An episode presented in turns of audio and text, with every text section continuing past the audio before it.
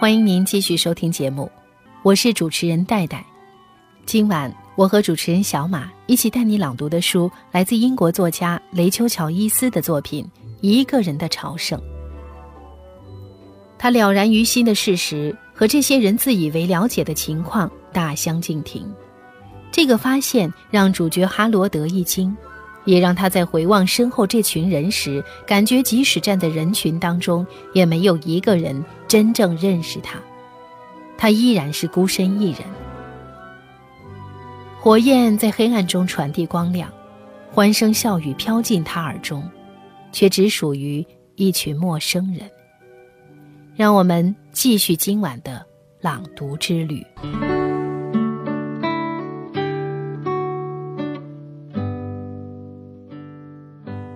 我是朗读者小马，欢迎大家继续收听我们今晚的节目。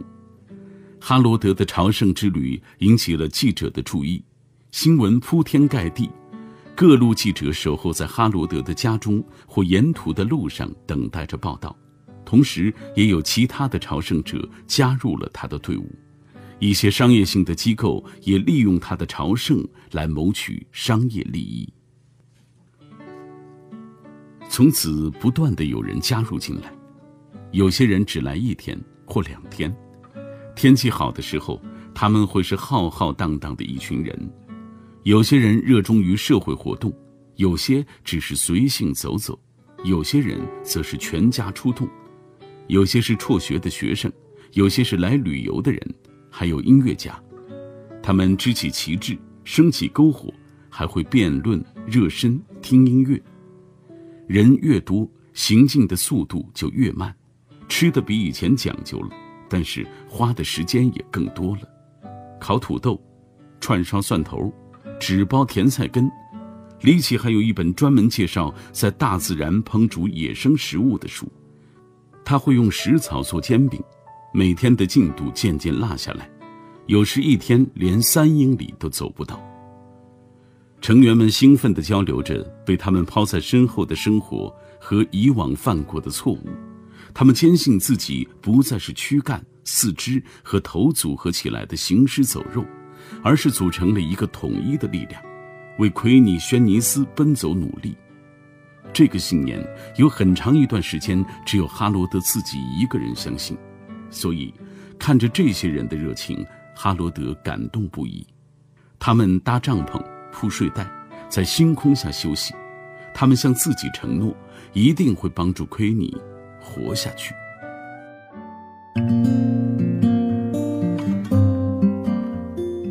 然而，才过了几天，新的矛盾就产生了。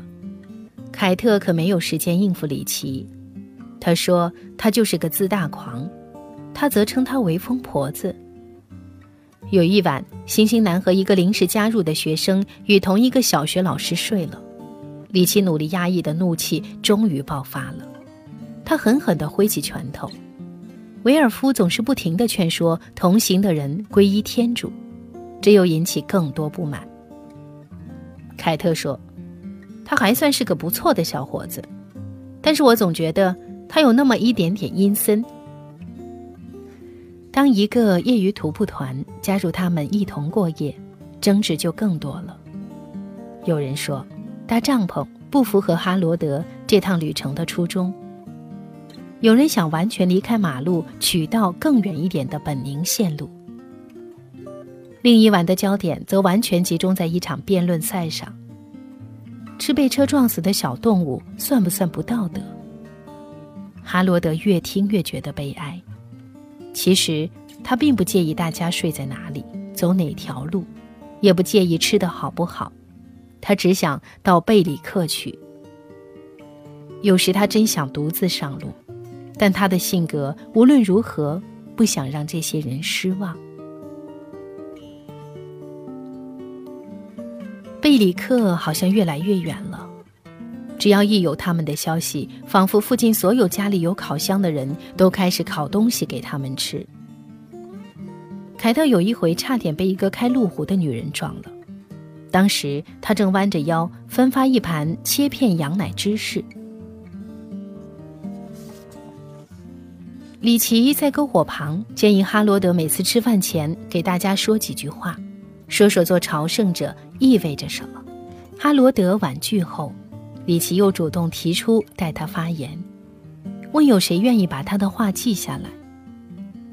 星星男主动承担了这份工作，虽然戴着毛茸茸的手套写字实在不容易，他每隔一会儿就要打断一下李奇，好把发言记完整。与此同时，媒体仍在不断的报道哈罗德的善行。他并没有看报纸，但看来李奇有自己的资源，对事态的发展掌握非常及时。克里特罗一个有神论声称他在朝圣者头上看到了一圈金色光晕。一个本打算从克里夫顿吊桥跳下去的年轻人，讲述了哈罗德如何苦口婆心劝他打消自杀念头的。感人故事。哈罗德说：“可我没经过布里斯托尔呀，我去的是巴斯，然后就直接往斯特劳德去了。我记得很清楚，因为我在那里差点就放弃了。我从没见过什么吊桥上的人，而且也肯定没有劝过什么人。”李奇认为这些只是细节问题，无关紧要。他说。或许他没跟你说他要自杀，但是见到了你，给了他希望。我想你只是忘了而已。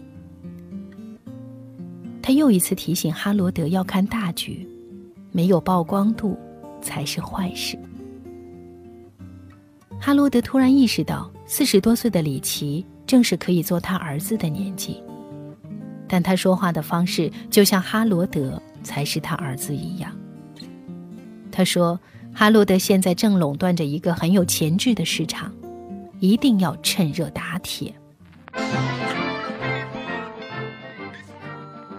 其他朝圣者开始无法忍受漫长的行程，其中的一个人李奇煽动他们，并带领他们抛弃哈罗德，快速完成了这次朝圣，获得了各界的关注和荣耀。队伍分开一周之后。报纸上刊登了朝圣者到达贝里克郡的消息，还有其他照片。李奇利昂牵着两个儿子的手在码头边走，一个穿着星星服的男人亲吻南德文郡小姐的脸颊。专门有铜管乐队和啦啦队表演欢迎他们的到来，还举行了一个欢迎晚宴，当地议员和商界人士都有参加。几家周报同时声称。自己有离奇日记的独家来源，还传出消息要拍摄一部电影。电视新闻也报道了朝圣者到达的消息。在 BBC 的聚光灯下，莫林和雷克斯看到里奇里昂和其他几个人送了花到疗养院，还带着一篮巨大的松饼。虽然亏你无法接待他们，记者说很遗憾，疗养院没人愿意予以置评。他拿着话筒站在疗养院的车道上，身后是整齐干净的草坪，种着蓝色的绣球花，还有一个穿着工服的男人在修剪着枝叶。那些人根本连奎尼都不认识，莫林说：“真让人倒胃口。他们为什么不能等一等哈罗德？”雷克斯抽了一口阿华田说。我想他们可能不耐烦了，但是这又不是比赛，过程才是关键呀。况且那男人又不是为了奎尼才走的，他是为了证明自己是个英雄，把自己的孩子争回来。雷克斯说：“我想某种程度上讲，他的故事也是一个过程，只是过程有所不同而已。”他小心地将杯子放在杯垫上，为了不要弄脏桌面。记者简单提了一下哈罗德·弗莱，还插播了一张哈罗德的照片。他在镜头面前缩得很小很小，看起来就像是一个影子，又脏，又憔悴，又害怕。里奇里昂在码头边接受了独家采访。说那位年老的德文郡朝圣者精疲力尽，还有复杂的情绪问题，在纽卡斯尔以南就不得不放弃了。但奎尼还活着，这才是最重要的。我是幸运的，得到了那么多同伴的支持和帮助。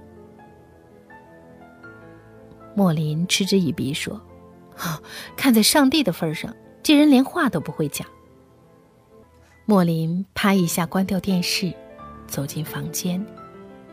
他说：“他们都过河拆桥，他们都后悔相信他，把他说的像个傻瓜一样。”真是不可思议，他从一开始就没有要求过他们的注意呀。雷克斯抿着嘴，陷入了深思，说：“至少那些人现在放过了哈罗德，至少他现在可以专心一个人走。”莫林把目光投向天空深处，一句话也说不出来。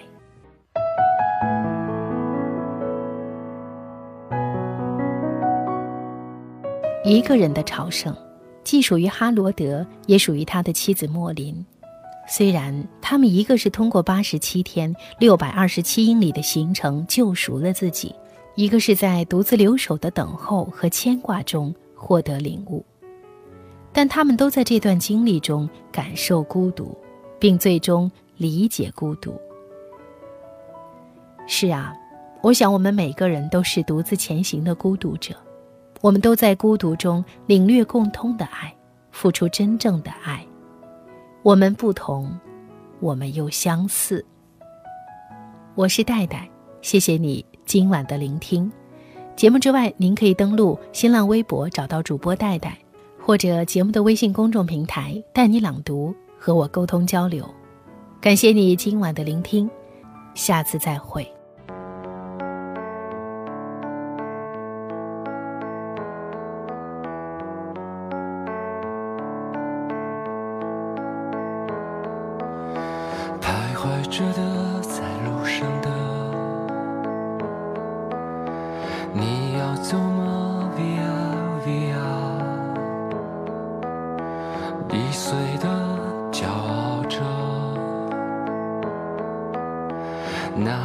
曾是我的模样，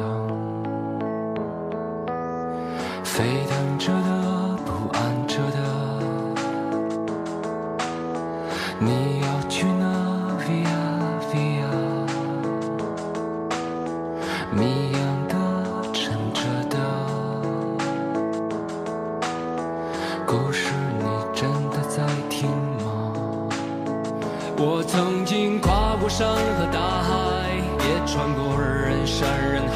我曾经拥有着的一切，转眼都飘散如烟。我曾经失落失望失掉所有方向，直到看见平凡才是唯一的答案。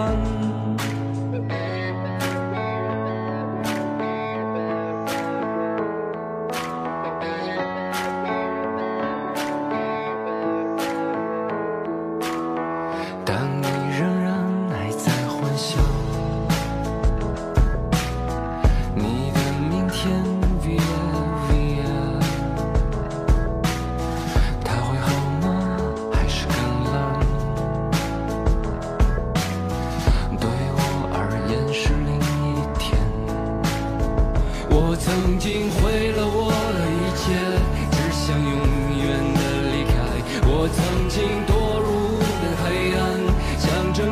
无法自拔，我曾经像你，像他，像那野草野花，绝望着，也渴望着，也哭也笑，平凡着。